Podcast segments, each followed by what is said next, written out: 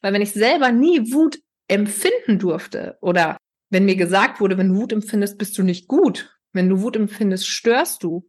Wie will ich dann als Erwachsener, wenn ich mich nicht vorher bewusst damit beschäftigt habe, die Wut meines Kindes begleiten? Hm. Das ist ein Ding der Unmöglichkeit. Beziehungsweise es kostet halt unwahrscheinlich viel Kraft. Da sind wir wieder bei Elternsein ist so anstrengend.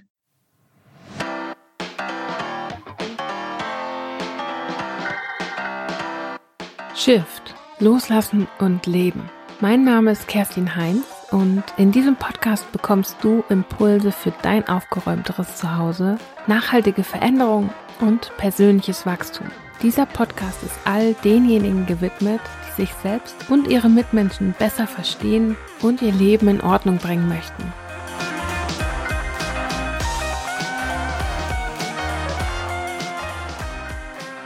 Hallo und herzlich willkommen zu dieser brandneuen Podcast-Folge. Für diese Folge habe ich mir eine Gästin ausgesucht, die einen Bereich abdeckt, den ich schlichtweg nicht abdecken kann. Ihr geht es nämlich nicht nur um die Begleitung von Müttern und solchen, die es werden möchten, sondern auch um bedürfnisorientierte Kinderbegleitung und um den achtsamen Umgang mit den eigenen Prägungen, die jede von uns und jeder von uns mitbringt aus der eigenen Kindheit. Ich finde, das ist ein super schönes Gespräch geworden und jetzt bleibt mir nur, dir noch viel Spaß zu wünschen beim Anhören der Folge. Begrüßt mit mir Nancy Schröder. Was würdest du denn sagen, was ist für dich so die größte Herausforderung mit dem Thema Loslassen gerade? In Bezug aufs Mama-Sein jetzt speziell oder allgemein? Allgemein. Ich glaube, für mich wandelt sich das Loslassen gerade immer mehr. Also für mich ist Loslassen, geht geht Loslassen immer mehr in eine Richtung von Annehmen. Weil für mich gerade in den letzten Monaten immer mehr die Frage aufkommt, warum will ich es eigentlich immer loslassen? Warum will ich es immer loswerden? Mhm. Warum akzeptiere ich es nicht im ersten Schritt einfach mal so, wie es ist und nehme es so an und gucke, was dann passiert? Denn in dem Moment, wo ich es annehme, löst sich manchmal schon von ganz alleine auf und dann muss ich gar nicht mehr aktiv loslassen, sondern ich habe dieses Loslassen quasi durch die Annahme schon ausgelöst? Ja, also für mich tatsächlich sind das zwei verschiedene Themen, Loslassen und Loswerden, weil dieses Loswerden, da ist irgendwie für mich nochmal so ein bisschen mehr Druck dahinter. Ja. So dass man mehr Energie reinstecken muss, also quasi auch so ein innerer Kampf dabei ist. Ja, das stimmt. Da ist es noch mehr sich dagegen wehren. Ne? Mhm. Deswegen ist es für mich, glaube ich, so gekoppelt. Also loslassen und annehmen, einfach um das nochmal deutlicher zu haben, dass es kein Kampf sein muss, wie beim Loswerden. Und dieses Loslassen oder beziehungsweise die Annahme, ist das was, was dir immer einfach fällt? Nein. Definitiv nein. also es kommt auch immer aufs Thema an. Mhm. Ich merke, dass ich in den letzten Jahren durch meine eigene Entwicklung, durch das, was ich an Ausbildung, an Seminaren, an Persönlichkeitsentwicklung durchlaufen habe, viele Dinge leichter loslassen kann. Mhm. Und gleichzeitig gibt es Themen, gibt es Momente, wo ich so denke, äh, ich will jetzt aber nicht. Ja? Also wirklich, wo ich auch erstmal voll in diese Widerstands- und Gegenwehr-Mauer rassel, die ich aber mittlerweile schneller erkenne. Also früher habe ich mich da gerne mal auch Wochen, Tage, länger auf jeden Fall dran aufgehalten. Und heute merke ich, sind es teilweise ein paar Stunden, ein paar Minuten. Also es, der Shift geht viel schneller an der Stelle sind das jetzt wieder? ich glaube, ich glaube, das ist auch das erste Mal, dass der Name des Podcasts wirklich auch in der Folge auftaucht. Das war jetzt echt unbewusst, das war so da. Okay, das am Rande. Hast du da ein Beispiel dafür, was für Situationen dir besonders schwer fallen, wenn du sagst, du rasselst da irgendwie noch so ein bisschen auch vielleicht mit dir selbst aneinander? Mm, ich merke das besonders, wenn es viel ist. Mhm. Also wenn es viele Themen auf einmal sind, die hochploppen, dann habe ich irgendwann so diesen Punkt, dass ich denke, boah, ich habe jetzt keinen Bock mehr. Und dann entsteht erst recht ein, ein Widerstand, genauso wie wenn ich eh schon ein gewisses Stresslevel habe. Also es hat für mich auch wieder ganz viel mit Selbstfürsorge am Ende zu tun. Wie viel kann ich sanft mit dieser Mauer äh, umgehen, nicht da reinrasseln, sie vielleicht sogar umschiffen und wie viel rassel ich da rein. Und wenn ich halt merke, hier kommt gerade ein Thema nach dem anderen und die letzten Wochen waren so intensive Wochen, dann fällt mir das manchmal schon schwerer im ersten Moment. Und dann mach's einmal klong. Sind das dann auch für dich die Phasen, wo dir Selbstfürsorge irgendwie leicht von der Hand geht? Es sind für mich mittlerweile die Phasen, wo ich relativ schnell erkenne, okay, jetzt wird es Zeit. Und dann schon noch merke, okay, der Kopf rebelliert, weil du hast ja noch X, Y und Z zu tun. Und wo ich früher zu 110 Prozent auf meinen Kopf gehört hätte und wo ich heute mich im Zweifel erstmal in die Badewanne lege und sage, nee, wenn es nur eine Viertelstunde ist, jetzt ist erstmal Pause und dann atmen wir durch und dann gucke ich, was ist jetzt wichtig. Weil ich einfach leidlich erfahren habe, nämlich indem ich es immer wieder nicht so gemacht habe und dadurch immer wieder auch an Grenzen gestoßen bin, dass es halt nicht funktioniert, wenn ich unbedingt will und wenn ich aus dem Kopf heraus will und wenn ich mit Gewalt da durch will. So, da sind wir wieder bei diesem Zwang, diesem Druck, dieses unbedingt, ja, so ein bisschen wie dieses Loswerden. Da ist irgendwie Kampf hinter. Und von daher habe ich mittlerweile ganz auf den Punkt, ich würde sagen, in 90 Prozent der Fälle, dass ich sage, nee, okay.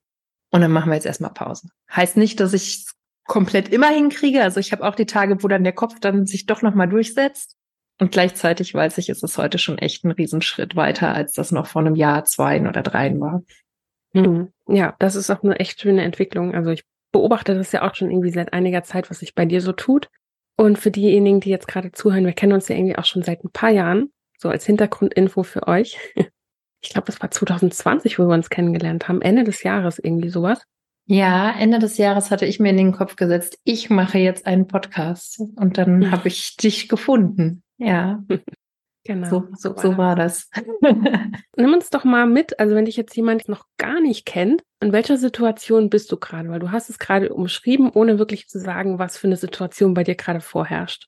Ja, ich bin Mama eines in zweieinhalb Wochen Zweijährigen, aktuell schwanger mit dem zweiten Kind, habe mir noch in der ersten Schwangerschaft das Thema leichtes Mama-Sein auf die Fahne geschrieben. Also ich habe das schon sehr früh gemerkt und gleichzeitig habe ich es mir nicht voll erlaubt. Und das jetzt so zu leben, wie ich es im Moment lebe, das weiterzugeben, war wirklich ein Prozess, der mich die letzten zwei, zweieinhalb Jahre begleitet hat. Raus aus 15 Jahre Bankjob, rein in die Selbstständigkeit und das parallel zum Mama werden, das war eine wahnsinnig intensive Zeit, weil ich weiß nicht, wer von deinen Zuhörern auch selbstständig ist oder auch Mama ist. Mama werden und Mama sein allein ist schon Persönlichkeitsentwicklungsboost, wenn man das möchte. In die Selbstständigkeit gehen nochmal ein genauso krasser Schritt. Und das beides zusammen hat hier wirklich viel, viel bewegt. Also selbst ich kann es mir nur ansatzweise vorstellen. Ich habe ja selbst keinen Nachwuchs. Aber das, was ich so von anderen mitbekomme und unter anderem eben auch von dir, das ist schon nicht so ohne. Und du hast es ja wirklich auf beiden Ebenen gehabt, so diese ganze Entwicklung, diese Veränderung, das Wachstum. Was würdest du denn sagen, also gerade auch in Bezug auf das Thema Kindererziehung, was nimmst du aus deiner eigenen Kindheit mit und wo hast du vielleicht gesagt, das möchte ich auf jeden Fall komplett anders machen, als ich es selbst erlebt habe? Hm. So kannst du das gewichten, was da irgendwie so, vielleicht in Prozentzahlen oder so? Das ist schwierig. Ich glaube, dieses Thema das mache ich auf keinen Fall wie meine Eltern. Das kennt jeder, der Mama wird und frisch ein Kind in dieser Welt empfängt. Ich glaube, das haben wir alle, weil wir alle Punkte haben in unserer Kindheit, die wir erlebt haben, wo wir sagen, boah, das war richtig schrecklich. Was wir dabei oft vergessen, sind die schönen Momente, die genauso da waren. Von daher, ich kann das gar nicht so gewichten. Ich bin schon mit dem Anspruch reingegangen, denn zu dem Zeitpunkt, als ich Mama wurde, hatte ich schon die Ausbildung zum Emotionscoach gemacht und hatte so ein bisschen das neurobiologische Hintergrundwissen schon gesammelt. Ah, wie funktioniert das im Gehirn mit den Hormonen und mit den Bedürfnissen und wie gehört das alles zusammen? Und ich hatte dadurch schon so diesen Anspruch, ich werde das alles anders machen und sowieso alles anders als alle anderen. Ich habe ja auch das Wissen dafür. Es war wirklich so ein bisschen, ich muss so über mich schmunzeln rückblickend, weil wenn ich auf die Version von mir zurückgucke, es war so ein bisschen, als hätte ich die Weisheit mit Löffeln gefressen.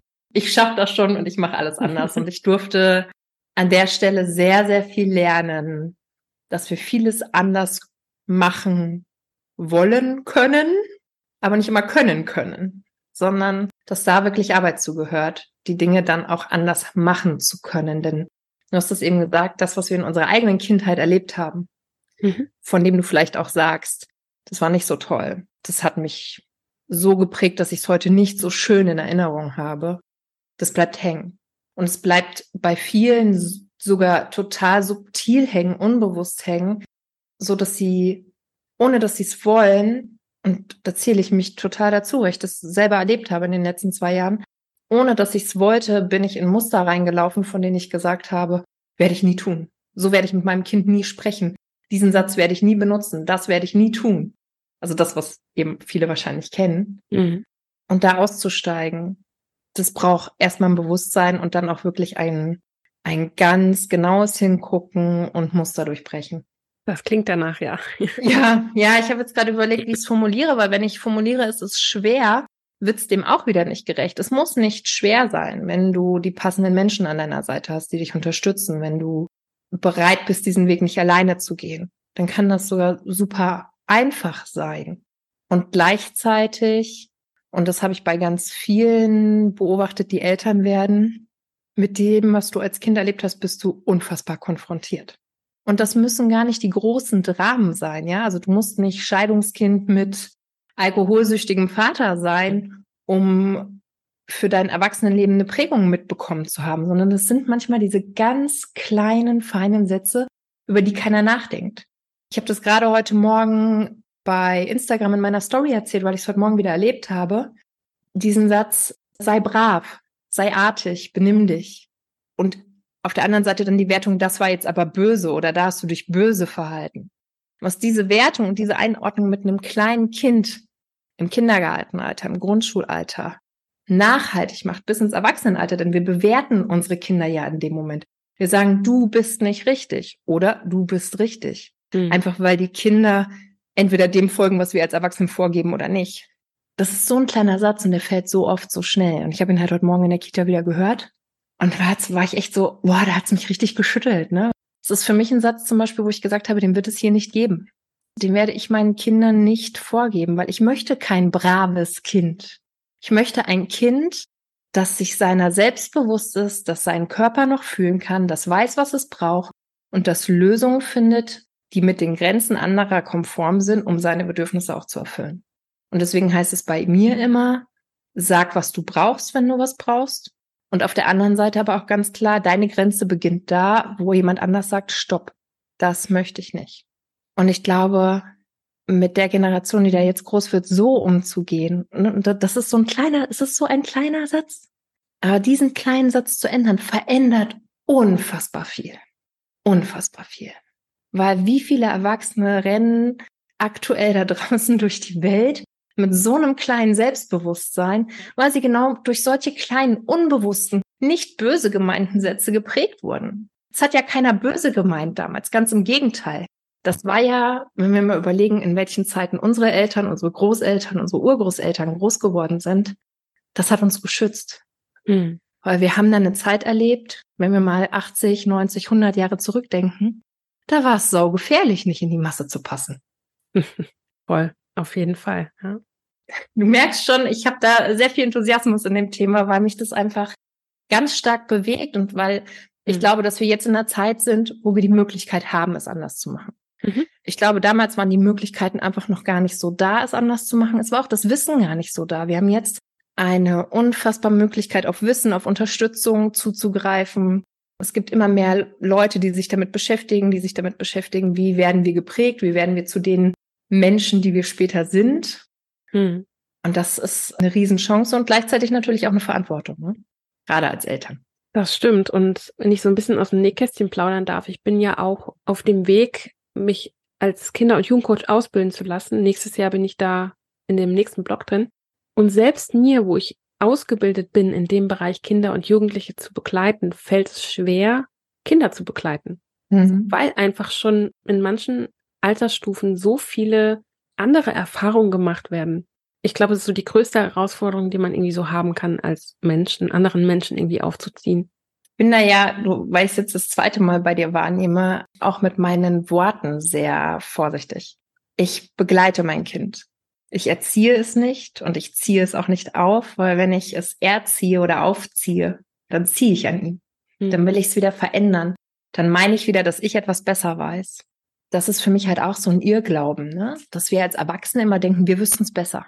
Das ist wie ich damals, als ich schwanger war und dachte, ich weiß es jetzt besser, ich mache es jetzt alles anders. Denken wir als Erwachsene ganz häufig. Kleiner Mensch, ich großer Mensch, ich muss es besser wissen. Und ich habe das in den letzten zwei Jahren mit meinem Sohn so oft erleben dürfen, dass er einfach weiser ist an vielen Stellen. Ja, es gibt Dinge, die wissen wir als Eltern besser, wo wir einfach noch mal eine Erfahrung haben. Äh, wir wissen besser, dass wenn ich vors Auto laufe, das für meinen Körper nicht so gut ist und im Zweifel gerade für ein kleines Kind eher ungut ausgeht. Und auf der anderen Seite gibt es Dinge, mir fällt aber gerade konkret nichts ein, wo ich einfach so sehr von ihm gelernt habe, gerade so dieses im Moment zu sein, sich auf eine Sache zu fokussieren, ganz bei sich zu sein. Da durfte ich mit meinem Sohn noch mal so viel lernen, einfach weil ich rangegangen bin mit dem Satz, ich weiß nicht alles besser. Wir sind gleichwertig. Auch wenn du einen kleineren Körper hast, können wir voneinander lernen, ja? Nur weil ich in dem größeren Körper stecke und hier vielleicht schon, lass mich rechnen, 34 äh, Jahre länger als du auf dieser Erde wandel, heißt das nicht, dass ich alles besser weiß als du, sondern wir können voneinander lernen und du kannst von mir lernen und ich kann von dir lernen. Und ich glaube, wenn wir es schaffen, mit diesem Gedankenwechsel an die Begleitung von Kindern heranzugehen, ist das für die Kinder ganz wertvoll und für uns tatsächlich auch, weil wir einfach dann nicht mit diesem Tunnelblick durch Erziehung gehen. Mhm. Das werde ich mir auf jeden Fall zu Herzen nehmen. Ich, dadurch natürlich, dass ich keine eigenen Kinder habe, ich kann es nur noch mal betonen, ist es natürlich auch noch nicht so präsent, das Thema. Und gleichzeitig doch irgendwie, weil ich ja auch immer meinen Neffen so ein bisschen beobachte. Und der Kleine ist, wenn die Folge rauskommt, gerade sieben geworden und auch erst vor kurzem in die Schule gekommen. Also das ist natürlich auch eine sehr, sehr spannende Phase, die er gerade irgendwie durchmacht. Und ja, noch geht er gerne zur Schule. Mal gucken, ob das so bleibt. Ich drücke ihm auf jeden Fall sowas von die Daumen, dass es ihm das auch weiterhin Spaß macht auf jeden Fall sehr, sehr spannend. Ich krieg's ja so ein bisschen mit. Ähm, und gleichzeitig die Frage an dich. Wie machst du das denn zum Beispiel mit deinem Sohn, wenn dir auffällt, oh, da habe ich jetzt gerade irgendwie einen Satz benutzt, den ich eigentlich nicht benutzen wollte. Wie gehst du mit sowas um? Ich glaube, das sieht von außen hier sehr oft sehr lustig aus, wenn ich ehrlich bin. Ähm. Also er macht irgendein Verhalten, wo ich irgendwie mit konfrontiert bin, ja. Dann passiert das ganz oft, dass ich sage, ja, Name, ja, hm, mach das nicht. Und dann fängt an, noch während ich spreche, in meinem Hirn zu rattern. Warte mal, warum verbietest du es ihm jetzt? Aha. Möchtest du es ihm wirklich, wie möchtest du eigentlich reagieren? Also es entsteht wirklich so eine Sprechpause und du merkst so richtig, ratter, ratter, ratter, irgendwas passiert da. Und dann versuche ich es anders zu formulieren. So passiert es hier relativ häufig, dass ich wirklich hier stehe, rede, rede, stopp, denk, denk, denk. Und das muss, glaube ich, auch für meinen Sohn richtig lustig sein, wenn ich mir das jetzt mal vorstelle von der anderen Seite. Mama sagt was, dann hält sie an. Ah, jetzt redet sie weiter. ja, also ich habe schon, ich versuche es. Ich versuche es so gut wie ich kann. Und da bin ich wirklich bei so gut wie ich kann, weil wir sind alle nur Menschen. Wir haben alle eine Prägung erlebt und wir können es nicht immer. Und ich musste auch für mich erkennen, auch ich werde mein Kind prägen. Ich werde das nicht verhindern können. Er wird auch seine nennen wir das mal Traumata, auch wenn das ein recht dramatisches Wort ist. Er wird auch seine Traumata davon tragen, er wird auch seine Prägungen durch mich bekommen und ich gebe mein Bestes. Wenn es dann doch mal passiert, dass mir das rausrutscht und ich das im Nachhinein merke oder ich auch mal laut werde und das ist auch schon passiert, ja, gerade wenn ich dann doch mal nicht auf mich geachtet habe, wenn ich viel Stress hatte, wenn der Tag vielleicht auch sehr anstrengend war, dass mhm. ich abends dann doch mal die Sekunde so unachtsam war, dass die Stimme lauter war, als ich wollte dann ist es für mich ganz wichtig, hinterher zu meinem Kind zu gehen und zu sagen, und das ist übrigens egal, wie der alt dein Kind ist, denn dein Kind versteht dich immer.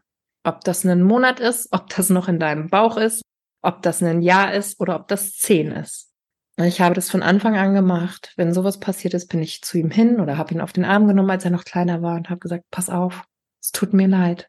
Das war gerade nicht richtig und es war nicht schön, dass du das so abbekommen hast. Und es tut mir leid. Und fürs nächste Mal schaue ich, wie ich es anders schaffe. Das, was hier gerade passiert ist, das war ganz klar meins und nicht deins. Und das mag für viele jetzt vielleicht komisch klingen, dass ich so mit meinem Kind rede, aber nee, ohne Aber. ich halte das für extrem wichtig, dass wir mit diesem Respekt, mit dieser Wertschätzung, die wir ja als Erwachsene von anderen Erwachsenen zum Beispiel auch erwarten, auch mit unseren Kindern umgehen. Und dass wenn ich zur Hölle nochmal einen Fehler gemacht habe, ich das auch eingestehen kann und sagen kann, auch bei einem kleinen Kind, pass auf, Mama hat das nicht richtig gemacht. Und ich bitte dich um Entschuldigung. Ich kann mir vorstellen, dass jetzt gerade auch bei den Hörern irgendwie so die eine oder andere Träne gekullert ist, weil das ist wirklich, also gerade wenn man da irgendwie ein Thema damit hat, ist das unfassbar heilsam, sowas zu hören. Hm. Du hast auch ein bisschen Kloß im Hals gerade. Ja, so ein kleines bisschen. Ich habe sowas auch nicht gehört als Kind. Wer von uns? Es war ja auch nicht üblich. Ich weiß nicht, ab welcher Generation oder ab welchem Alter das angefangen hat, dass wir das Stück für Stück geändert haben als Erwachsene. Aber ich kann dir sagen, in meiner Generation, also vielleicht mal. Ich kann mich da auch nicht so genau jetzt und ganz bewusst dran erinnern. Ich möchte das nicht ausschließen, dass meine Eltern auch mal zu mir gekommen sind und gesagt haben, hey, pass auf, ja. Weil ich einfach weiß, dass meine Eltern auch verdammt viel richtig gemacht haben. Mhm. Und ich insbesondere in meiner Konstellation, die ich als Kind erlebt habe, unwahrscheinlich schätze, was meine Mama und mein Papa für mich, insbesondere meine Mama für mich getan haben. Aber so vom Grundsatz her in der Gesellschaft auch verankert, ist das nicht. Auch heute noch nicht in der breiten Masse. Mhm. Das, da gibt's ja dieses schöne Wort des Adultismus, ja. Also, dass wir Erwachsenen uns über Kinder stellen. Mhm. Okay. Im Wert. Das ist noch verbreiteter, als man glaubt. Also, dass sich Menschen heute bei Kindern entschuldigen, bestimmt schon häufiger als noch vor 30 Jahren. Und hoffentlich, hoffentlich, hoffentlich immer mehr. Und ich hoffe, wenn du sagst, jetzt vielleicht die ein oder andere Trainer geben, ich hoffe, dass ich einfach hier mit dir da, mit deinem Podcast, mit dieser Folge auch Mamas und Papas erreiche, die vielleicht auch nochmal einen anderen Blick auf die Begleitung von Kindern kriegen dadurch und sich sowas auch nochmal zu Herzen nehmen. Hm. Ja, das äh, hoffe ich tatsächlich auch, weil ich finde das auch ganz, ganz wichtig, bei den Kleinsten eben schon anzufangen. Ich meine, es ist das eine, an sich selbst zu arbeiten. Arbeiten, ne? Auch wieder so dieses komische Wort. Klingt irgendwie wieder anstrengend. Ja, ne, also das ist ja, na, wobei das ist auch wieder die Verknüpfung, die wir damit haben, ne? So. Und auf der anderen Seite natürlich halt eben bei den Kleinen anzufangen und die schon anders zu prägen. Und ich finde auch das Wort Prägung gar nicht negativ. Wir alle haben das, was wir als gesellschaftlich positiv und als gesellschaftlich negativ ansehen an Prägung. Es muss ja nicht per se irgendwie was Schlechtes sein. Wir können das ja auch im Positiven prägen, wie du eben schon gesagt hast, dass dein Kind selbstbewusst seine Meinung vertritt, dass es für sich sorgt, dass es seine Bedürfnisse äußern kann. Ist ja auch eine Prägung. Das ist definitiv auch eine Prägung. Und dieses Thema positiv und negativ ist am Ende ja auch wieder nur unsere Bewertung. Ja. Also selbst bei den Dingen, wo ich vielleicht erstmal gesagt habe, das war negativ in meiner Kindheit oder das war blöd oder ja, irgendwie eine Bewertung da reingegeben habe, kann ich heute nach der Arbeit, die ich mit mir gemacht habe, sagen, ja, ich habe das mal so bewertet und gleichzeitig war es für mich wertvoll. Weil hätte ich das so nicht erlebt, ich würde vielleicht die Arbeit gar nicht so machen, wie ich sie heute mache. Ich würde nicht aus diesem eigenen Empfinden so mich für Kinder und auch für, für ein leichteres Mama-Sein einsetzen. Denn ja, Mama sein, das ist ein Job und das ist mehr als ein Vollzeitjob. Und es ist auch nicht an jedem Tag, mir scheint die Sonne aus dem Popo. Wir wollen ja hier nicht fluchen, ja. Vielleicht hören ähm, Kinder zu. Vielleicht hören Kinder zu. Und doch darf das, glaube ich, viel leichter sein und mit viel mehr Freude und mit viel mehr Glück einhergehen, als es gerade in der breiten Masse da draußen passiert. Ich habe ja auch unwahrscheinlich viele Mamas auf Instagram, die mir folgen und durch Krabbelgruppe und alles drum und dran viele, viele Kontakte zu anderen mhm. Mamas geknüpft. Und ganz oft höre ich halt so dieses, und das ist so anstrengend und ich bin so fertig und alles ist so schrecklich und ja, es ist nicht immer alles einfach, aber es darf viel leichter sein. Es darf einfach viel leichter sein. Ich glaube, wir machen es uns oft schwerer, als es sein müsste. Ja. Gleichzeitig frage ich mich dann, in welchem Bereich ist das nicht so? Ich meine. Hast du auch wieder recht. ja, es ist in vielen Dingen im Leben so, ne? Ja. Ja, total. Aber genau deswegen habe ich dich ja auch ins Gespräch geholt, weil du diesen Bereich abdeckst mit Kinderbegleitung, ich äh, übe, mit Kinderbegleitung, den ich einfach nicht abdecken kann. Ja, und vor allem eben auch mit Mama-Begleitung. Aber wir dürfen das nicht, oder, ja. also das ist für mich so ein essentieller Faktor. Und ja, ich merke immer mehr, dass ich es auch für die Kinder mache, aber ich mache es vor allem für die Mütter. Mein Thema ist Mama sein in Leichtigkeit. Und es fällt uns oft so schwer, glaube ich, weil wir im Widerstand sind hätte ich viele der Dinge, die ich noch vor der Geburt und die ich jetzt auch seit der Geburt gelernt habe, nicht gelernt, hätte mich nicht so intensiv angeschaut, hätte die Ausbildung nicht so intensiv durchlaufen, nicht so viel Persönlichkeitsentwicklung gemacht. Ich wäre, glaube ich, mit viel, viel mehr Dingen im Widerstand mhm. und im Kampf. Und das wissen wir alle, wenn Widerstand entsteht oder wenn Kampf entsteht, wird es anstrengend. Mhm.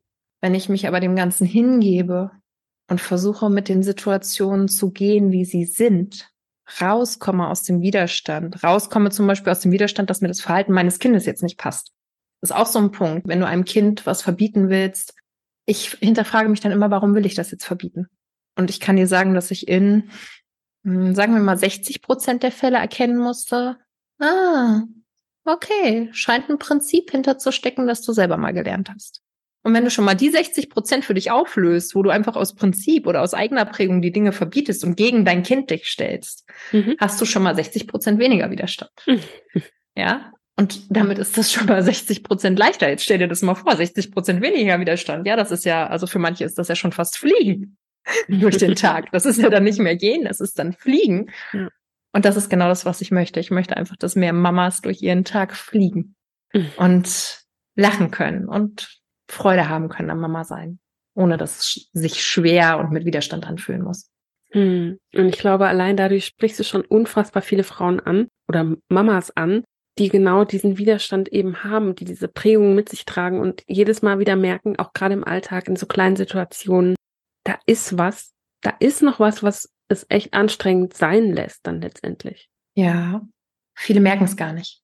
Hm. Also die merken zwar, es ist anstrengend, aber es ist so unbewusst verankert, dass wir es als Mütter nicht merken. Also viele Dinge, und deswegen sage ich immer, hol dir, hol dir den Dritten dazu, der dir spiegelt, was los ist, der es dir klar auf den Kopf sagt, auch wenn es vielleicht unbequem ist, ja. War mhm. nicht immer bequem die letzten zwei Jahre, bin ich ganz ehrlich. Habe auch echt viel geflucht. Und gerade mit den Coaches, mit denen ich gearbeitet habe, ich glaube, da ist mir als einmal der Satz gefallen, ich hasse dich. so. Was aber nie persönlich gemeint war. Also auch da kann ich mittlerweile differenzieren. Es war nie persönlich gemeint, sondern es war wirklich so dieses, ach Mensch, jetzt hat schon wieder jemand, ne, jetzt habe ich schon wieder den Spiegel vorgezeigt bekommen. Oh, ich darf schon wieder erkennen, das hängt bei mir. Das ist manchmal schon auch anstrengend, bin ich ganz ehrlich.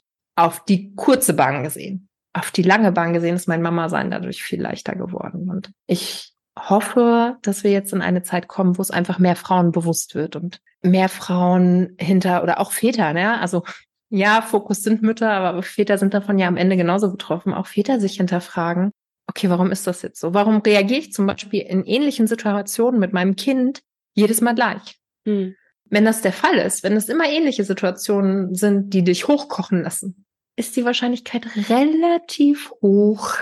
Da hängt was bei dir. Da gibt es eine Prägung aus Kindheit, aus jungem Erwachsenenleben, wo auch immer sie herkommt, die dich so reagieren lässt.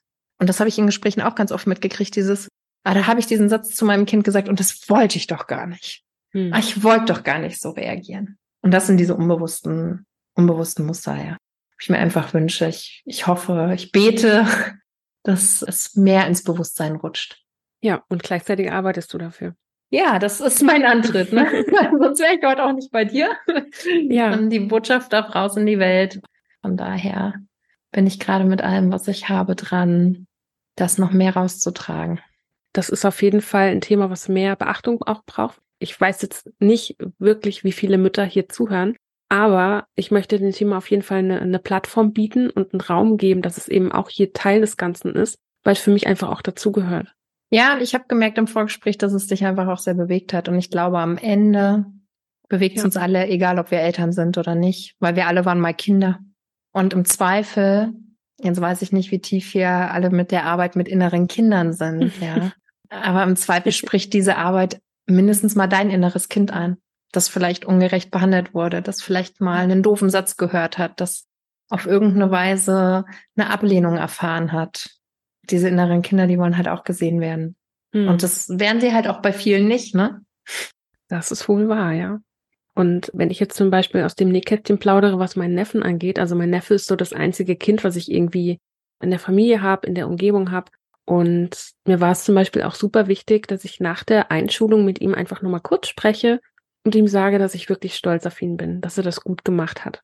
Mhm. Weil ich nämlich auch glaube, also mein Bruder und seine Frau geben sich die allergrößte Mühe, da irgendwie einen Unterschied für das Kind zu machen, dass sie ihm eben nicht so diese, diese Prägung mit auf den Weg geben, wie sie es selber gelernt haben von früher, sondern dass sie was anders machen an vielen Stellen, dass er seine Emotionen ausleben darf und dass es okay ist, dass er wütend ist an verschiedenen Stellen und ich glaube aber trotzdem, dass er diesen Satz einfach nicht so oft hört und deswegen versuche ich da als Tante natürlich auch so ein bisschen mitzuwirken und das Kind einfach so ein bisschen zu beeinflussen.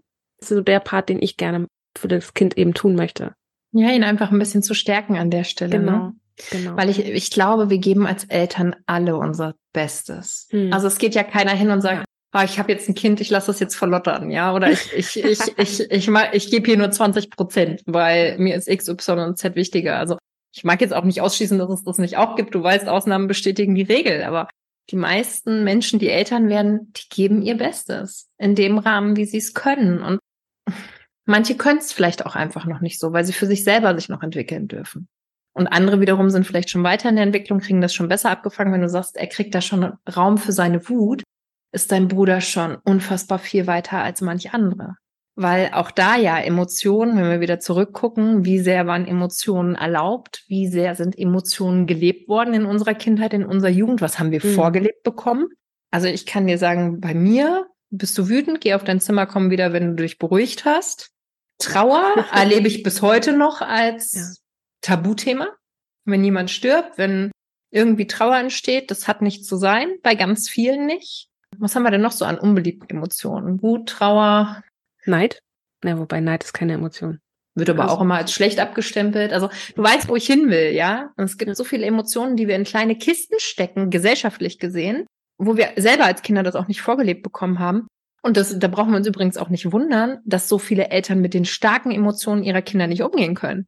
Vor allem nicht mit der Wut. Weil wenn ich selber nie Wut empfinden durfte oder wenn mir gesagt wurde, wenn du Wut empfindest, bist du nicht gut. Wenn du Wut empfindest, störst du. Wie will ich dann als Erwachsener, wenn ich mich nicht vorher bewusst damit beschäftigt habe, die Wut meines Kindes begleiten? Hm. Das ist ein Ding der Unmöglichkeit. Ja. Beziehungsweise es kostet halt unwahrscheinlich viel Kraft. Da sind wir wieder bei Elternsein, ist so anstrengend. Hm. Du musst dir das so vorstellen, du arbeitest quasi gegen dich selber. Und das ist halt auch, was ganz viele machen. Die, die haben schon erkannt, hey, ich will das anders machen. Ich will meinem Kind Raum geben. Ich will mein Kind bedürfnisorientiert hm. begleiten und dabei permanent gegen ihre eigenen Prägungen arbeiten. Und ja, das ist anstrengend. Hm. Und da hilft es im Zweifel wirklich, sich diese Prägung einmal anzuschauen und diesen eigenen emotionalen Stress, den ich damit habe, rauszulösen. Und dann kann ich auch entspannt in Leichtigkeit, mit Gelassenheit die Wutausbrüche meines Kindes mitleiten. Weil ganz ehrlich, die sind normal. Kinder können ihre Emotionen noch nicht regulieren und das übrigens ziemlich lange nicht, ja. Also ich glaube, da sprechen wir, ich müsste es nochmal nachlesen, auch bis ins Grundschulalter. Das Hirn entwickelt sich noch. Da dürfen wir Vorbild sein, ja. Also auch da hatte ich nun eine Diskussion, ich weiß gar nicht mit wem. Ja, du kannst doch vor deinem Kind nicht so wütend sein. weil, weil ich halt auch mal wütend bin, ja. Und dann sage ich, ja, warum kann ich denn von meinem Kind nicht wütend sein? Hm. Ja, was lernt denn das Kind dadurch? So, das kann ich dir sagen, was mein Kind dadurch lernt. Dass es okay ist, wütend zu sein und dass wir Strategien finden dürfen, wie wir mit der Wut umgehen, ohne andere Menschen damit zu schädigen. Das lernt mein Kind damit. Mein Kind lernt, es ist okay, wütend zu sein. Ich habe auch schon von meinem Kind geheult und zwar wie ein Schlosshund. Und das war für mich total spannend, weil meine erste Reaktion damals war, ich gehe aus dem Raum. und dann bin ich aus dem Raum gegangen und das war wieder so ein Moment selber nachdenken, ja, bin aus dem Raum gegangen und ja. dachte, warte mal, was machst du hier eigentlich? Das ist kompletter Schwachsinn, was du machst. Also ich habe es schon nochmal wertgeschätzt, dass diese Prägung da war. Ja, sie war lange da, aber was lebst du deinem Kind damit vor? Nein, geh wieder rein. Bin reingegangen, hab's meinem Kind aber auch erklärt. Ne, da sind wir wieder bei Sprich mit deinem Kind. Kommunikation. Und Kommunikation beginnt in der Schwangerschaft. Hm. Ich habe dir eben gesagt, ich bin gerade, jetzt muss ich rechnen, 18. Woche mit meinem zweiten Kind schwanger. Und ich habe eine ganz, ganz intensive Kommunikation mit diesem Kind. Einfach um es auch jetzt schon zu begleiten, weil ganz ehrlich, das bekommt auch jetzt schon was mit. Hm. Kinder sind keine leeren Bücher, wenn sie auf die Welt kommen. Kinder werden bereits in der Schwangerschaft geprägt. Die hm. erleben den Stress, die die Mutter erlebt, die erleben den Stress generell, den die Eltern erleben, die Gespräche, alleine ja auch schon durch die Hormone. Ich glaube, das war ein Satz, wo wir auch drauf gekommen sind, wir müssen diese Podcast-Folge machen, wo du gesagt hast, den finde ich ziemlich cool. Ja, viele wundern sich, warum ihre Kinder mh, mm, so gestresst und so wild sind und so schwer zu beruhigen, wenn sie auf die Welt kommen. Ja, sorry, wenn ich neun Monate im Stresshormon Cortisol geschwommen hätte, dann wäre ich halt auch gestresst, wenn ich auf die Welt komme. Also das müssen wir uns mal überlegen. Wir teilen uns mit diesen Kindern einen Hormonhaushalt. Hm. Auch ein Erleben, ein, ein Wahrnehmen. Und die nehmen das wahr, was wir wahrnehmen. Und da hilft es einfach mit den Kindern, ja, auch schon in der Schwangerschaft zu kommunizieren, auch wenn sie Babys sind. Nicht erst, wenn sie die antworten können mit Sprache. Ich bin da ja sowieso ein bisschen, ja, anders unterwegs. Für mich gibt es nicht nur die Kommunikation mit Sprache. Ich glaube fest daran, dass wir jenseits von Worten mit unseren Kindern kommunizieren können. Und das ist das, was ich sehr intensiv mit beiden Kindern lebe. Wie kann man sich das denn von außen so vorstellen, wenn man jetzt noch gar keine Idee davon hat? Ich versuche das mal so zu erklären für jemanden, der sich noch gar nicht damit beschäftigt hat und der vielleicht noch ganz wenig Erfahrung mit Persönlichkeitsentwicklung, mit Spiritualität etc. hat. Mhm. Mm, das hat für mich schon angefangen durchs Yoga. Ich habe eine Ausbildung zur Kundalini-Yoga-Lehrerin gemacht und dort haben wir angefangen, sehr viel zu meditieren. Und meditieren heißt nicht, ich sitze da und bin einfach nur still, sondern meditieren heißt unter anderem Gedanken beobachten, heißt aber auch so durch diese Gedankenwelle durchzutauchen und zu erkennen, ah, ich bin ein Wesen, das hat Gedanken, die kann ich beobachten. Und ich bin ein Wesen, das hat Emotionen, die kann ich auch beobachten. Und ich habe einen Körper, den kann ich auch beobachten, aber das, was ich dahinter bin, das ist noch mal was anderes, was tieferes. Und ich habe im Yoga schon gelernt, mich sehr tief mit diesem Hintergedanken, hinter Emotionen, hinter Körper zu verbinden, mit diesem Meer, das wir sind. Also Manche nennen es aufs Herz hören, für andere ist es die Seele, das innere Licht, das höhere Selbst. Also es gibt so viele Begriffe dafür. Für mich ist es mein Kern, der hinter Gedanken, Emotionen und Körper liegt.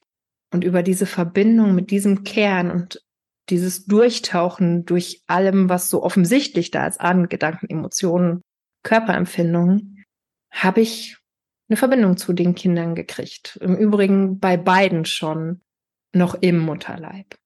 Und ich glaube, dass das jeder kann. Weil im Zweifel kann so eine Meditation auch wahnsinnig fantasievoll sein. Mhm. Einfach die Augen zu schließen, zu atmen, die Gedanken zu beobachten, durchzutauchen und die Gedanken einfach mal, ja, der Klassiker ist ja wie Wolken an einem vorbeiziehen zu lassen, ja. Hm. ja. Und sich dann sein Kind vorzustellen und mal so zu tun, als ob es vor dir steht. Und zu gucken, okay, wie wird's denn aussehen? Und dann darüber mit diesem Wesen, was dann vor dem inneren Auge entsteht, in Kommunikation zu gehen und zu sagen, hey, schön, dass du da bist. Ich freue mich, dass, dass ich deine Mama sein darf. Ja, das war für mich immer das Erste, was ich mit den Kindern gemacht habe, als klar war, okay, sie sind jetzt hierhin unterwegs, der Körper wächst in mir, mit ihnen in Kommunikation zu gehen und sie so in, in Empfang zu nehmen. Mhm. Und zu sagen, ja, ich habe dich gesehen und ich freue mich und danke, dass ich deine Mama sein darf. Und alles andere passiert dann bei mir wahnsinnig intuitiv. Also ich steuere das gar nicht mehr, sondern ich bin inzwischen für mich an einem Punkt, wo diese Gespräche Selbstläufer sind, quasi. Und wo die Antworten auch automatisch laufen. Und wenn ich sage jenseits von Worten, dann sind die Antworten oft auch einfach Empfindungen, dass ich ein besonderes Glücksgefühl empfinde oder dass ich eine Farbe wahrnehme oder beim Großen waren es immer Regenbögen. Also immer, wenn der sich gefreut hat, waren Regenbögen in der Meditation. Okay. Ähm, jetzt bei der aktuellen, bei dem aktuellen Kind, ist es ganz oft Glitzer. so, das ist bei beiden immer so ein Zeichen gewesen für Freude, aber auch für ich bin hier, Mama, und ich unterstütze dich genauso. Was dürfen wir auch nicht vergessen, wir gehen diese Reise gemeinsam ab dem Punkt, wo das Kind gezeugt ist. Ehrlicherweise sogar schon einen Moment eher, weil wenn wir jetzt wieder über Seelen sprechen oder über das höhere Selbst oder wie auch immer wir das wollen, mhm. suchen die Seelen sich ja einander aus. Und ich kann dir für mich sagen, dass ich weiß, dass die Seelen meiner Kinder immer schon Monate vorher in meiner Nähe waren. Weil ich die Monate vorher schon in den Meditationen wahrgenommen habe. So ein bisschen, als hätten sie angeklopft. Das war bei so einem, bei beiden so ein bisschen so pock, pock, pock. Ich klopf mal an die Tür und guck mal, was passiert. Ab dem Moment gehen wir den Weg zusammen. Und wir unterstützen uns gegenseitig. Unsere Kinder unterstützen uns, wir unterstützen unsere Kinder, genauso wie wir voneinander lernen. Wir lernen von unseren Kindern, unsere Kinder lernen von uns. Es ist so ein Geben und Nehmen und das schon ab einem ganz, ganz frühen Zeitpunkt. Hätte ich mir jetzt auch nicht erträumt, dass man da wirklich auch einen Weg finden kann, mit dieser kleinen Seele zu kommunizieren, wenn sie noch gar nicht irgendwie auf der Welt ist. Also noch nicht, ja, doch auf der Welt schon, aber noch nicht den Mutterleib verlassen hat, sagen wir es so. Ja, tatsächlich ehrlicherweise noch nicht mal den Mutterleib betreten hat, ne? Ja, ja. Also bei meinem Großen war das wirklich so, zu dem Zeitpunkt, als unser Sohn zu uns kommen wollte, war ich vom Kinderkriegen so weit entfernt wie vom Pluto. Ja, also für mich, ja, ich hatte irgendwie dieses Jahr irgendwann mal Kinder, aber jetzt? Nee. Also hätte mein Kopf das entschieden, hätten meine Gedanken das entschieden, hätten wir zu dem Zeitpunkt keine Kinder bekommen. Hm. Und es war dann aber, es war ganz klar, es war auch über Wochen. Und es fing ganz vorsichtig an, so wirklich mit diesem, wie auf die Schulter klopfen, äh, hallo Mama, suche Landeplatz. möchte gerne zu euch kommen jetzt. Und dann waren das wirklich wie so Zwiegespräche, wo ich meine Zweifel geäußert habe und gesagt habe, aber das geht doch jetzt nicht, weil X, Y, Z. Und das ist das, was ich meine mit, wir unterstützen uns gegenseitig. Das war ein Prozess. Wir haben das dann miteinander geklärt, warum das jetzt eben doch ein guter Zeitpunkt ist. Mhm. Und es war dann halt auch so, also erzähle ich auch kein Geheimnis. Das war ein Erstschusstreffer, wie man so schön sagt, ja. dieses Kind hat darauf gewartet, jetzt auf diese Welt kommen zu dürfen und mhm. nur darauf gewartet, dass wir das, was daran noch stört, dass das klappt, entfernt ist. So. Ich bin da unwahrscheinlich demütig, dass ich das so erleben dürfte. Demütig, dankbar. Ich wünsche viel mehr Frauen, dass die so verbunden mit sich sind, dass sie das auch so erleben können. Weil ich glaube, dass das auch viel Drama rausnehmen würde aus diesem Thema Kinderwunsch, Geburt, Wochenbett, da ist so viel Drama auch bei vielen und so viel aus dem Kopf heraus wollen. Und mhm. bei mir war das relativ sanft oder zumindest ein gemeinsames sich dorthin arbeiten und hinruckeln. War schon besonders. Ja, das klingt danach. Ich bin irgendwie mal auf Instagram darüber gestolpert, dass ja auch viele Frauen irgendwie einen Platz suchen, um das loszuwerden, dass sie einfach schlechte Erfahrungen gemacht haben. Meinst du jetzt in der Schwangerschaft, in der Geburt oder vorher? Ja, so generell so mit dem Thema Mutterschaft und auch ähm, das Ganze zu bereuen und so. Also da gibt es ja viele Seiten, die eben auch dafür eben Raum und Platz bieten und auch viele Coachings. Also ich finde das irgendwie auch super spannend, dieses gesamte Thema. Und ich lese da ja auch mit, obwohl ich eigentlich damit noch gar nichts zu tun habe. Aber natürlich kann es auch immer passieren, dass irgendwie eine Mutter sich zu mir ins Coaching verirrt, in Anführungszeichen. Aber ich glaube nicht an so Zufälle. Deswegen lese ich da auch immer mit und interessiere mich einfach auch dafür. Und ich finde, das sollte auch mehr Leuten so gehen, dass sie da einfach wirklich auch offen sind für so Themen.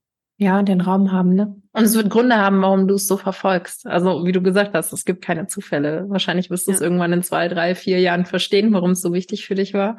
Ich glaube generell, das gesamte Thema Mutterschaft ist gesellschaftlich gesehen, aus der Prägung, die wir da gesellschaftlich mitkriegen, gar nicht mal von unseren Eltern, sondern gesamtgesellschaftlich, auch wahnsinnig belegt. Und zwar in alle Richtungen, ja. Also gibt's ja dann so dieses, wenn du keine Mutter bist, bist du nichts wert. Ja, also Frauen ohne Kinder, wenn du Mitte 30, also das fing bei mir ungefähr also an mit 29, ja, es fing bei mir mit, ich wollte auch gerade sagen, es fing bei mir mit 29 an, ja? ja. Ja, wann kriegt ihr denn jetzt mal ein Kind? Wann kriegt ihr denn jetzt mal ein Kind? Wann kriegt ihr denn jetzt mal ein Kind? Also da ist so eine hohe Priorität auf diesem Thema, du musst ein Kind kriegen. Und da wird gar nicht berücksichtigt, dass es etliche Frauen gibt, die das für sich nicht als Weg und als Erfüllung empfinden. So. Ja. Dann generell die Rolle der Mutter. Ich glaube, es gibt keine so wichtige, du musst jetzt Kinder kriegen und gleichzeitig so wenig wertgeschätzte. Mhm. Weil die Arbeit, die Mütter tagtäglich leisten, und ja, ich habe das irgendwo mal gelesen, es ist ein 92-Stunden-Job, also mehr als zwei Vollzeitjobs, die, die wird nicht wertgeschätzt.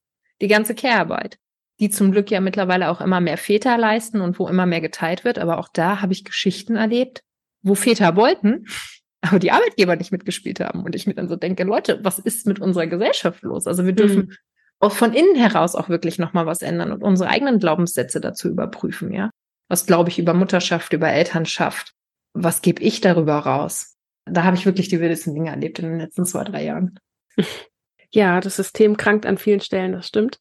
Und gleichzeitig habe ich mich gerade an meine eigene Situation erinnert gefühlt. Ich habe ja vor sechs Jahren einen Teilzeitjob angenommen, 30 Stunden. Und ich hatte im Kopf vorher auch so die Gedanken, dann nehme ich ja vielleicht einer Mutter den Job weg, die den vielleicht dringend braucht. Was? Und musste das für mich auch erstmal so ein bisschen beiseite schieben.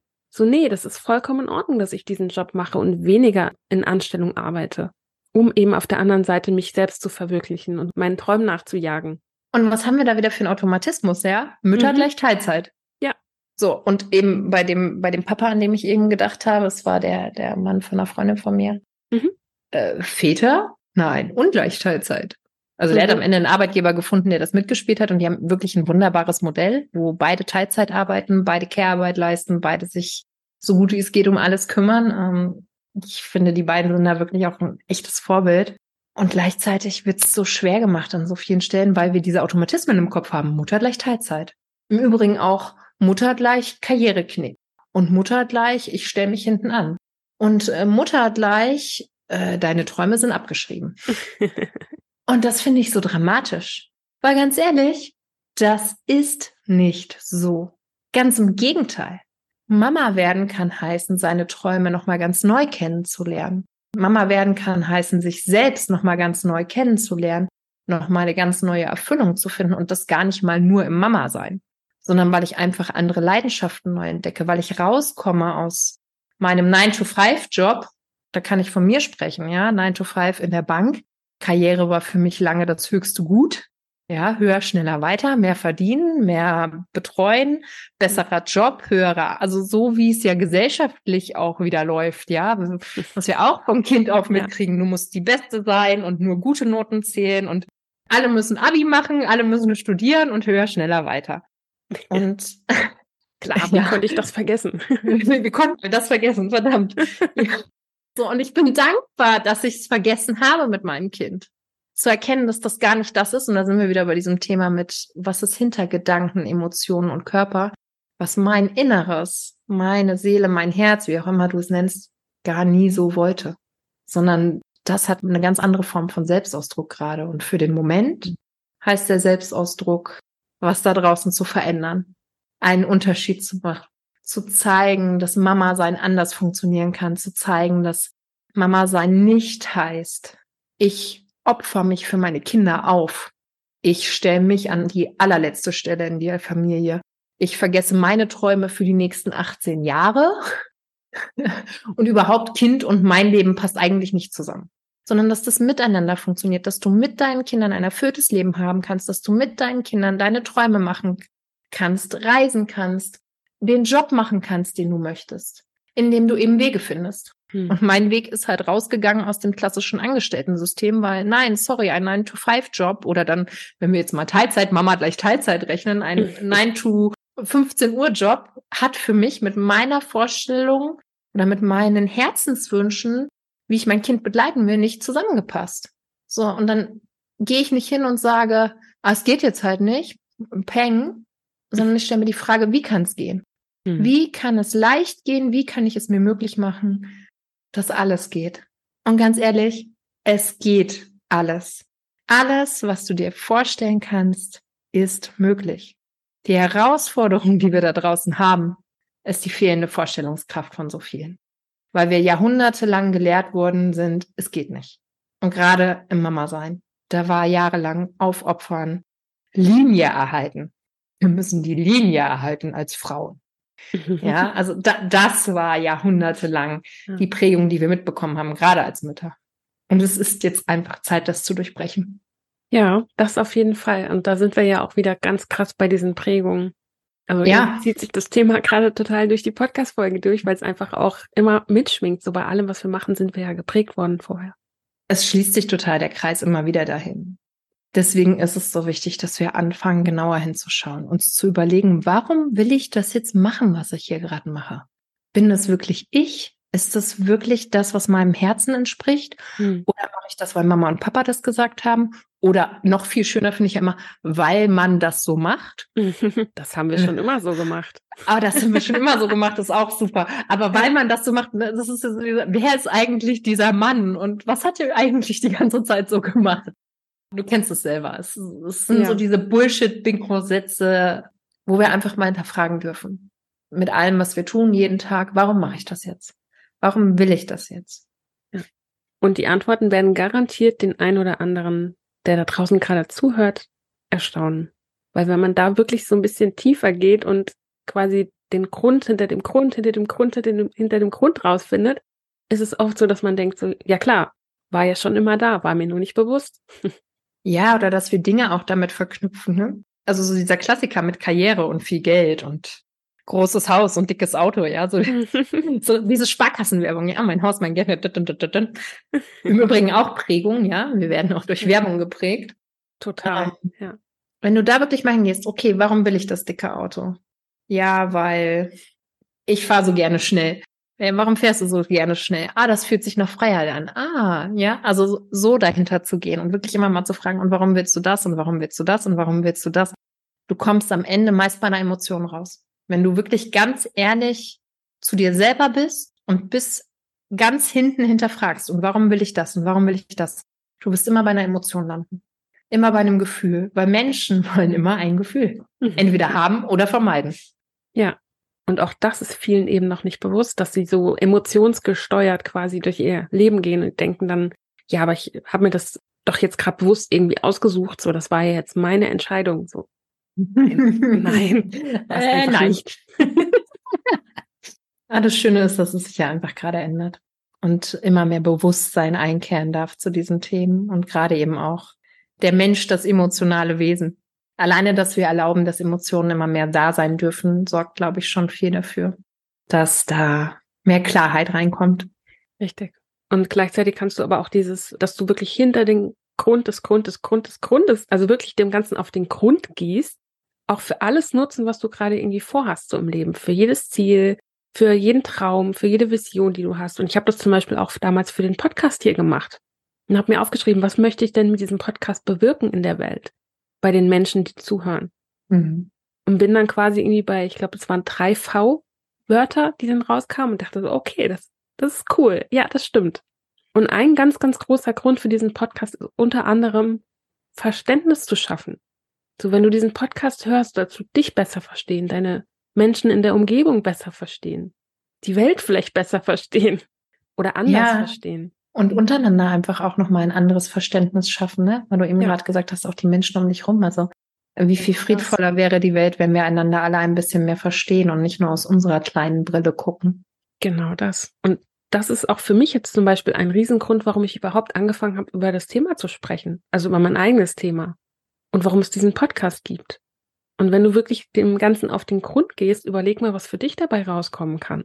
Was du vielleicht bewirken kannst. Und dann sitzt du vielleicht auch irgendwann in einem Podcast-Interview und redest über das, was du in der Welt bewegen möchtest. Und du hast dich wirklich bewegt. Ich glaube, dass viele von uns noch gar nicht wissen, was sie wirklich bewegt, weil sie so sehr denen im Außen nachrennen. Und es schließt sich bei allem, was wir jetzt gerade besprochen haben, auch immer wieder der Kreis zum Wie begleite ich Kinder. Mhm. Denn auch da kann ich mich fragen, warum, warum, warum, warum? Warum möchte ich das jetzt für mein Kind? Warum? Woher kommt's? Warum? Warum? Welches Gefühl steckt dahinter?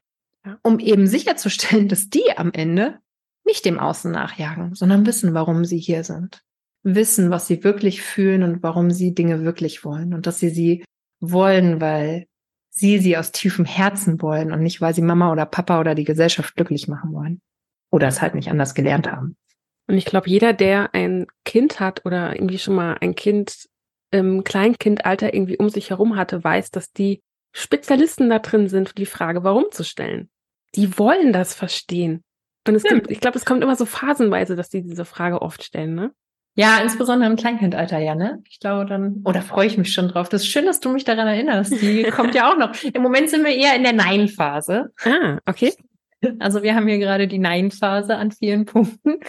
Wollen wir in die Kita fahren? Nein. Wollen wir mal eine Windel anziehen? Nein. Also da braucht es dann einfach auch nochmal eine andere Art der Kommunikation an bestimmten Stellen, wo ich dann nicht frage, sondern sage, mein lieber Schatz, wir machen jetzt eine frische Windel, weil Nein, ich lasse dich jetzt nicht so rumlaufen. Äh, nein ist auch eine sehr spannende Phase. Ich freue mich sehr auf warum.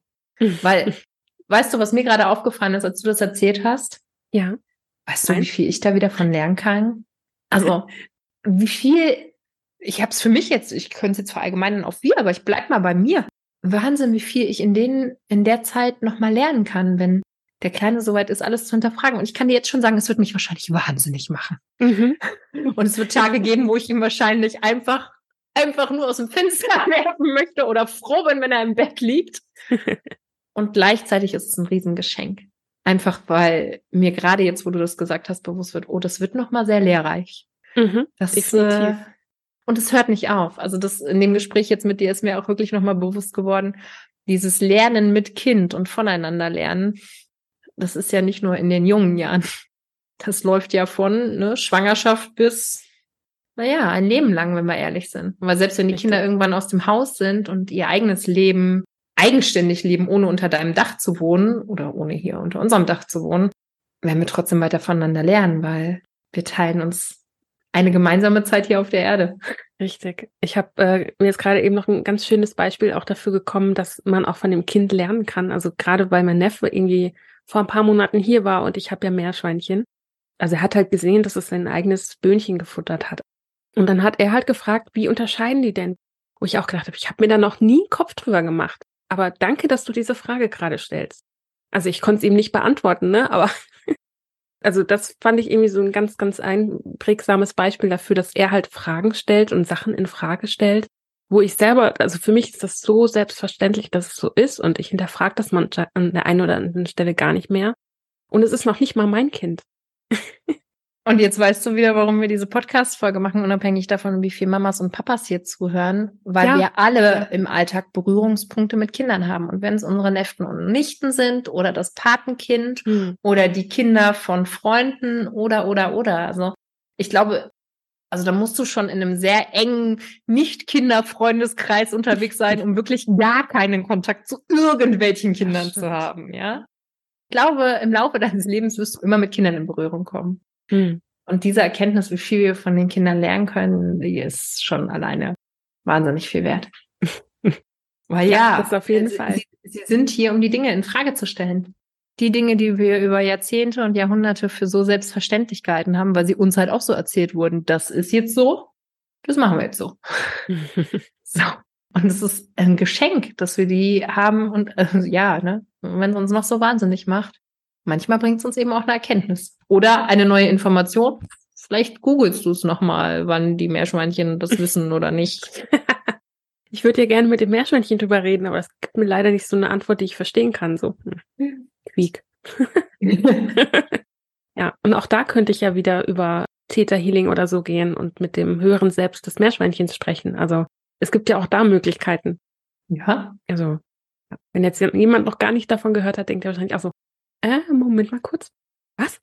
wo, wo sind die beiden jetzt gelandet? Aber ja, ja ich, äh, ich kommuniziere regelmäßig mit einem ganz bestimmten Baum hier im Wald. Mhm. Pflanzen und Tiere sind nämlich auch wahnsinnig schlau. Und äh, für alle, die sich halt nicht vorstellen können, im Endeffekt kann man sich das ein bisschen ähnlich vorstellen wie die Meditation mit dem, mit dem Neugeborenen oder mit dem noch nicht Neugeborenen, mit dem Embryos. Einfach so ein bisschen in die Meditation gehen und visualisieren, wie wäre das, wenn. Wie wäre das, wenn das Meerschweinchen jetzt sprechen könnte? Wie wäre das, wenn?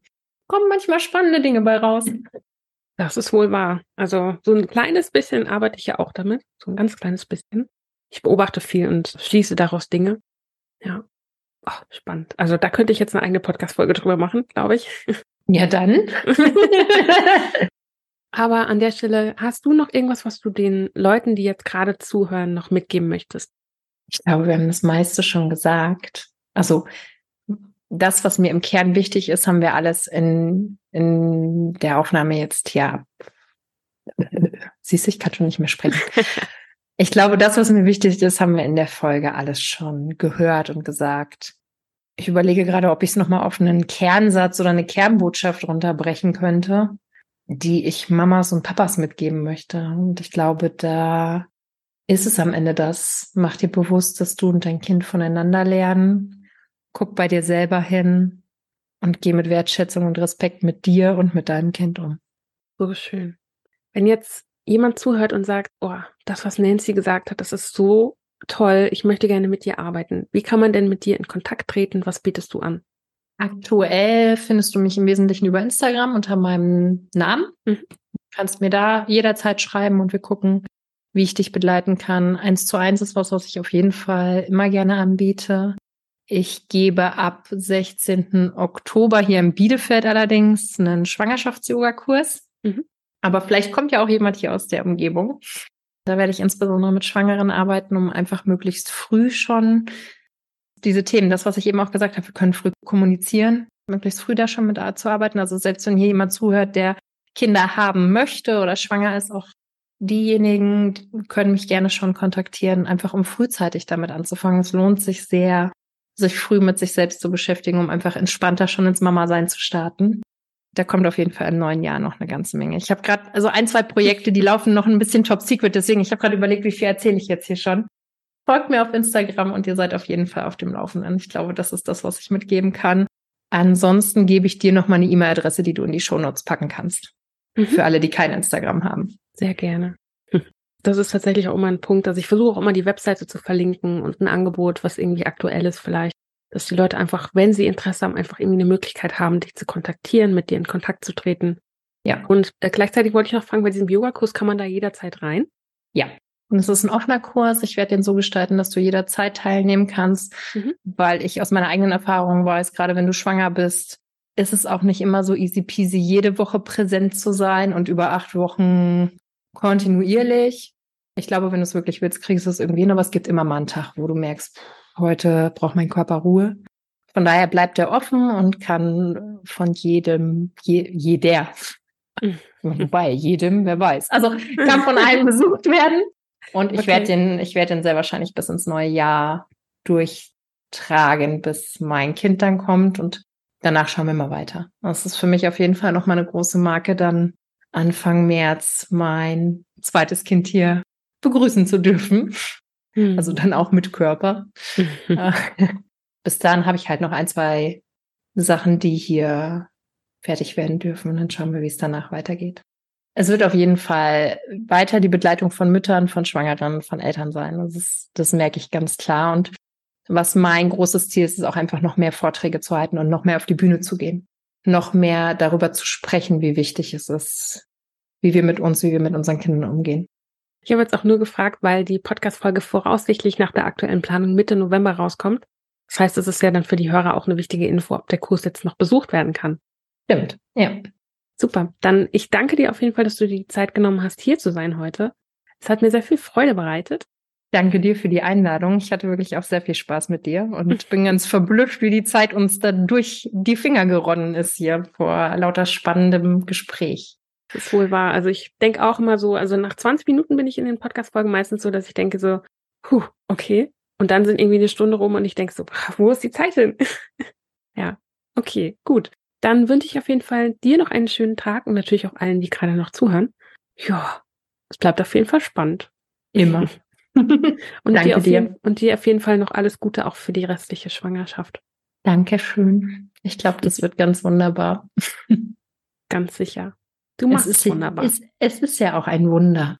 Das dürfen wir auch nicht vergessen. Es ist einfach ein Wunder, was da, was da gerade passiert in mir. Alles klar. Gut, dann auf jeden Fall noch einen schönen restlichen Tag und wir hören auf jeden Fall voneinander. An dieser Stelle bleibt mir nur zu sagen, vielen Dank, dass du dir die Zeit genommen hast, bis hierhin zuzuhören. Ich hoffe, du hattest eine schöne Zeit beim Lauschen dieser Podcast-Folge. Für Fragen, Feedback und Folgenwünsche erreichst du mich entweder per E-Mail an podcast.kerstinheinz.de oder über Instagram an Ordnung-nur anders. Diese und weitere Informationen sowie alle Links zu dieser Folge findest du wie immer in den Show Notes. Ansonsten hörst du mich am Montag in zwei Wochen ab 7 Uhr morgens wieder. Falls sich da zeitlich irgendwas unplanmäßig verschieben sollte, findest du die Informationen ebenfalls in den Show Notes. Bis dahin wünsche ich dir eine ganz wundervolle Zeit. Bis dann. Ciao.